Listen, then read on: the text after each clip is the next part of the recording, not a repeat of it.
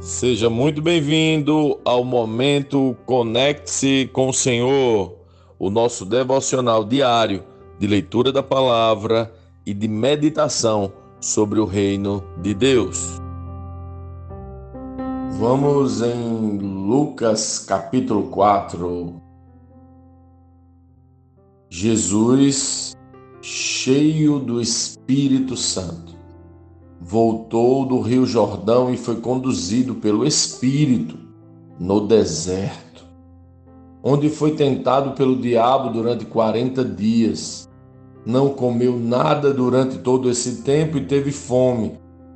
Então o diabo lhe disse: Se você é o filho de Deus, ordene que esta pedra se transforme em pão.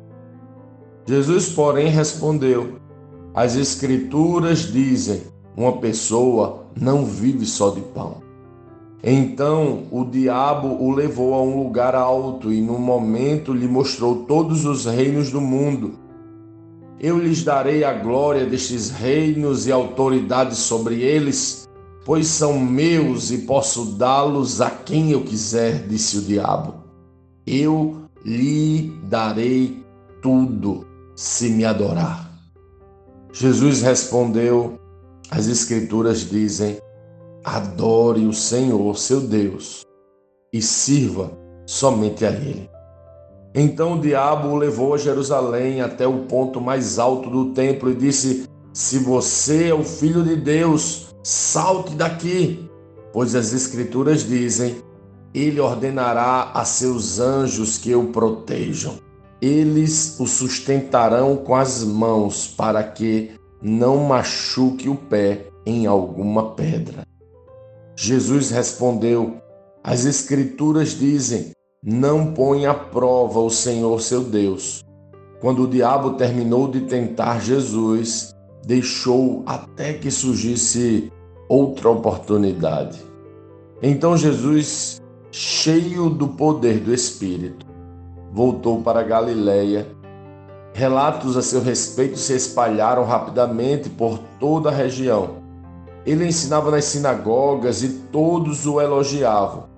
Quando Jesus chegou a Nazaré, cidade de sua infância, foi à sinagoga no sábado, como de costume, e se levantou para ler as Escrituras. Entregaram-lhe o livro do profeta Isaías e ele abriu e encontrou o lugar onde estava escrito: O Espírito do Senhor está sobre mim, pois ele me ungiu para trazer as boas novas aos pobres. Ele me enviou para anunciar que os cativos serão soltos, os cegos verão, os oprimidos serão libertos e que é chegado o tempo do favor do Senhor.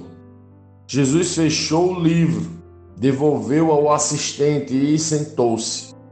Todos na sinagoga o olhavam atentamente. Então ele começou a dizer: Hoje se cumpriram as escrituras que vocês acabaram de ouvir. Todos falavam bem dele e estavam admirados com as palavras de graça que saíam de seus lábios. Contudo, perguntavam: Não é esse o filho de José? Então ele disse: Sem dúvida, vocês citarão para mim o ditado: médico, cure a si mesmo, ou seja, faça aqui em sua cidade o mesmo que fez em Cafarnaum. Eu, porém, lhes digo a verdade: nenhum profeta é aceito em sua própria cidade. Por certo, havia muitas viúvas necessitadas em Israel no tempo de Elias, quando o céu se fechou por três anos e meio e uma fome terrível devastou a terra. E, no entanto, Elias não foi enviado a nenhuma delas, mas sim a uma estrangeira, uma viúva de Sarepta, na região de Sidom. E haviam muitos leprosos em Israel no tempo do profeta Eliseu, mas o único que ele curou foi Naamã, o sírio. Quando ouviram isso, aqueles que estavam na sinagoga ficaram furiosos. Levantaram-se, expulsaram Jesus da cidade e o arrastaram até a beira do monte sobre o qual a cidade tinha sido construída. Pretendiam empurrá-lo precipício abaixo. Mas ele passou por entre a multidão e seguiu seu caminho. Então Jesus foi a Cafarnaum, uma cidade na Galiléia onde ensinava na sinagoga aos sábados. Ali também o povo ficou admirado com seu ensino, pois ele falava com autoridade. Certa ocasião estava ele na sinagoga, um homem possuído por um demônio, um espírito impuro, gritou: Por que vem nos importunar, Jesus de Nazaré? Veio para nos destruir? Sei quem é você, o Santo de Deus. Jesus o repreendeu, dizendo: Cale-se, saia desse homem. Então o espírito jogou o homem no chão à vista da multidão e saiu dele, sem machucá-lo. Admirado, o povo exclamava: Que autoridade e poder ele tem! Até os espíritos impuros lhe obedecem e saem quando ele ordena. E as notícias a respeito de Jesus se espalharam pelos povoados de toda a região. Depois de sair da sinagoga naquele dia, Jesus foi à casa de Simão, onde encontrou a sogra dele muito doente, com febre alta. Quando os presentes suplicaram por ela, Jesus se pôs ao lado da cama, repreendeu a febre, que a deixou. Ela se levantou de imediato e passou a servi-los. Quando o sol se pôs, as pessoas trouxeram seus familiares enfermos até ele. Qualquer que fosse a doença, ao pôr as mãos sobre eles, Jesus curava todos. Muitos estavam possuídos por demônios que saíam gritando: Você é o Filho de Deus! Jesus, no entanto, os repreendia e não permitia que falasse, pois sabiam que ele era o Cristo. Logo cedo, na manhã seguinte, Jesus retirou-se para um lugar isolado as multidões o procuravam por toda parte e, quando finalmente o encontraram, suplicaram que não os deixasse. Ele, porém, disse: Preciso anunciar as boas novas do reino de Deus, também em outras cidades, pois para isso fui enviado. E continuou a anunciar sua mensagem nas sinagogas da Judéia. Lendo este capítulo de hoje, nós precisamos responder: como Cristo lê esse texto? O que aprendemos nele?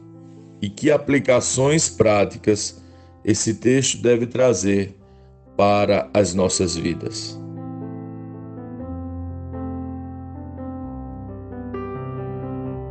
Acho lindo como este capítulo começa. Jesus, cheio do Espírito Santo. Mais à frente, Lucas confirma Jesus cheio do poder do Espírito Santo.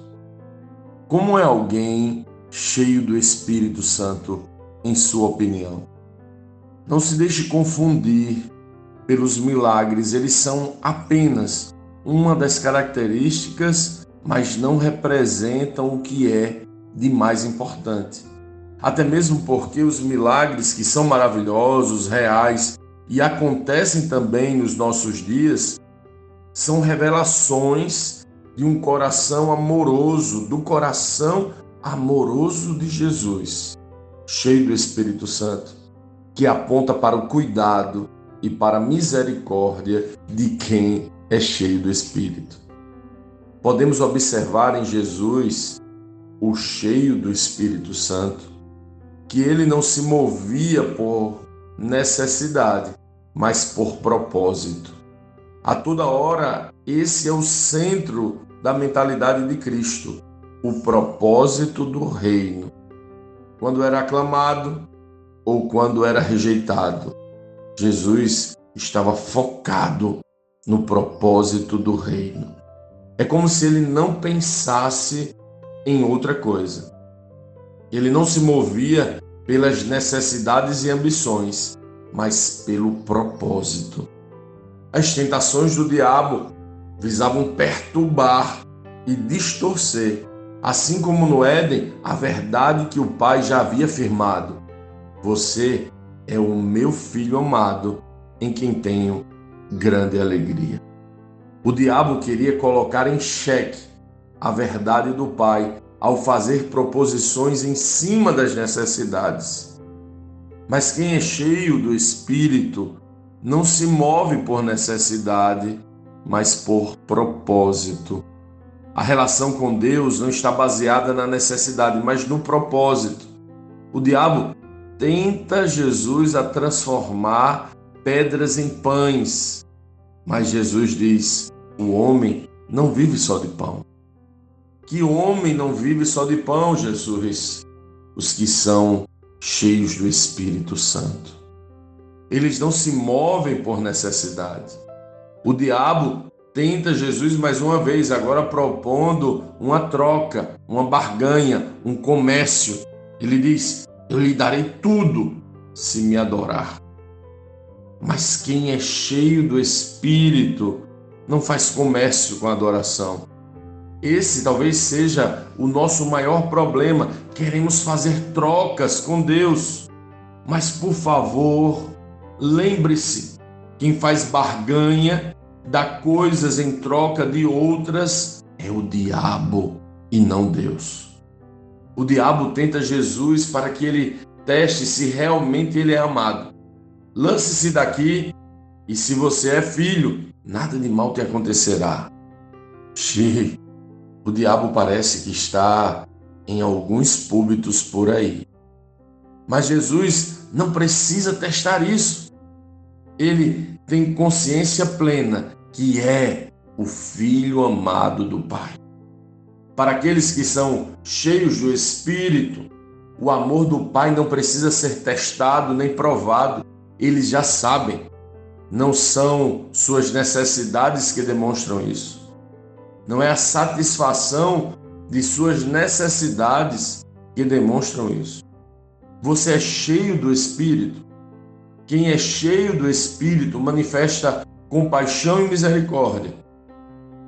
Não precisa se mover por necessidade. Não faz barganhas com Deus e com certeza sabe que é muito amado, pois sabe o que Deus declarou. Você é meu filho amado, em quem tenho muita alegria.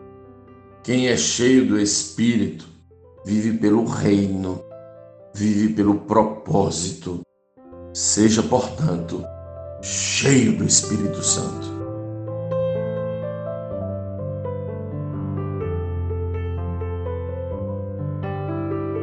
Sim, que bom ter você neste devocional e poder compartilhar o Evangelho. Mas, como sempre dizemos, o texto de hoje e o texto de cada dia tem muito mais para oferecer, muito mesmo. Nosso objetivo aqui é te influenciar a parar um pouco e ler o texto bíblico, pois acreditamos que cinco minutos de vida na palavra podem transformar completamente uma vida. Que Deus te abençoe. Leia, medite, comente, pergunte e adore o Senhor no seu lugar secreto. Conecte-se com o Senhor.